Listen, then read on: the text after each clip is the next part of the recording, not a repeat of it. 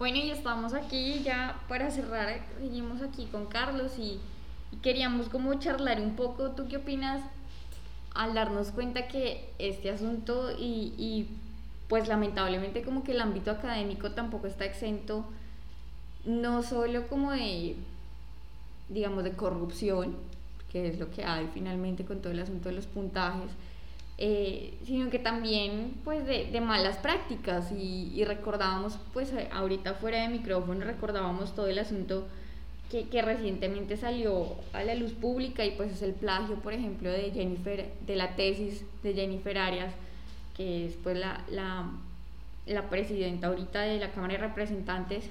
Y, y darnos cuenta que sí, que efectivamente como que este tema de los plagios, del reciclaje de artículos y de ideas y de, y de la búsqueda de producción solamente con un fin económico y de, y de salario, pues resulta estar presente en todos los ámbitos académicos, tanto públicos como privados. ¿Qué, qué opinas tú al respecto? Evidencia el bajo nivel de autoridad ética y moral que hay también en las universidades, en todo el sistema académico universitario, llámese privado o público, ¿no? que hay en el país, evidencia la bajísima cultura científica que hay en nuestros docentes de planta y evidencia pues la, degradación en general de las instituciones, porque recordemos que por ejemplo los casos de Macías, de Jennifer Arias, pues eh, cohonestan en servidores públicos y en docentes de universidades privadas, o vamos a decir administrativos de universidades privadas, que no notifican, informan y controlan en los respectivos, digamos, etapas de, de la expedición de un título universitario. Por eso hoy día pues hay más de 300.000 abogados, no hay un aseguramiento en la calidad de estos pensum, eh, no hay una rigurosidad para estas escuelas, ¿sí es cierto? Entonces, em, eh, no hay controles, no hay controles, pero insisto, más que los controles y más que el sistema, de vigilancia e inspección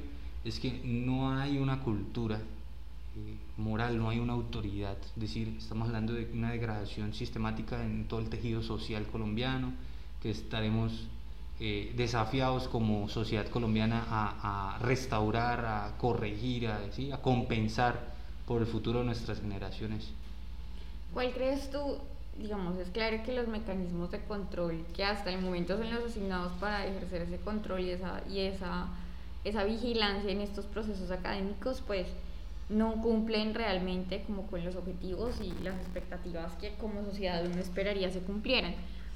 ¿Cuál crees tú que puede ser una solución así práctica, digamos, como muy pragmática y pues a corto, mediano plazo para mitigar este tipo de situaciones? Y pues que también se siga como que siga creciendo pues como, como maleza este tipo de mecanismos de corrupción al interior de las universidades y de la academia colombiana. Una salida eficaz pero no práctica es replantear la duración del, del servicio público en Colombia. El servidor público en Colombia es en Latinoamérica el que más tiempo está en el cargo. Y por eso esto genera estancamiento, esto genera eh, falta de operatividad y flexibilidad en la función pública. Entonces, son cargos eternos en las que llegan personas a sus 30, 40 años y duran 20, 25, 30 años totalmente adaptados, totalmente atornillados, ¿cierto? Y eh, eso genera una falta de correspondencia y de pertinencia de lo que requiere la función pública para la sociedad colombiana. Entonces yo creo que debe aplicarse una evaluación temporal, así como se evalúan los docentes eh, de primaria, ¿cierto? de secundaria, debe evaluarse también la calidad y la productividad académica de los docentes. Que además que sea una productividad de calidad, ¿no? O sea, ya, ya justamente ese es el debate que no sea una productividad de producir por producir, sino que haya un ejercicio investigativo serio, riguroso y pues pienso yo como al, a las expectativas de lo que se espera se, se logre en el marco de la educación pública, que pues bueno, también tiene como todos los problemas estructurales que ya hemos podido conocer. Em, creo que también, no sé tú qué opinas, por ejemplo, pero hay mucha gente que propone un, un cambio en, por ejemplo, en los escalafones de profesores en las universidades y en la educación superior. Me refiero como este mecanismo de que haya profesores de planta, de que haya profesores por hora cátedra, de que haya profesores sin una vinculación laboral directa pero que aún así ejercen como funcionarios públicos porque son funcionarios públicos, pero no tienen, no todos los funcionarios públicos son lo mismo, ni tienen los mismos beneficios al interior del régimen público.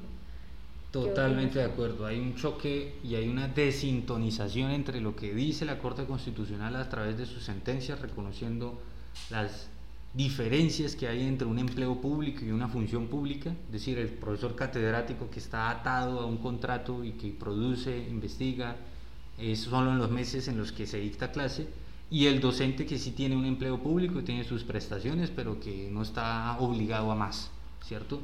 Entonces, el, el país está irreconciliado en todas estas modalidades de producción, eh, una cosa es lo que se dictan en, las, los estrados judiciales, en las, en las, cortes, y otra cosa es la práctica eh, fiscal y disciplinaria del país, del Estado colombiano. Entonces, eh, pues evidencia justamente lo que hemos sido como país, ausencia total, total, de paz, ausencia total de pacto social, ausencia de una reconciliación entre, entre las naciones. El país es una, Colombia es una nación de naciones y mientras eso siga siendo el Estado unitario y descentralizado que dice la Constitución, no seguirá siendo mejor opción que un Estado federal, por ejemplo. Mm.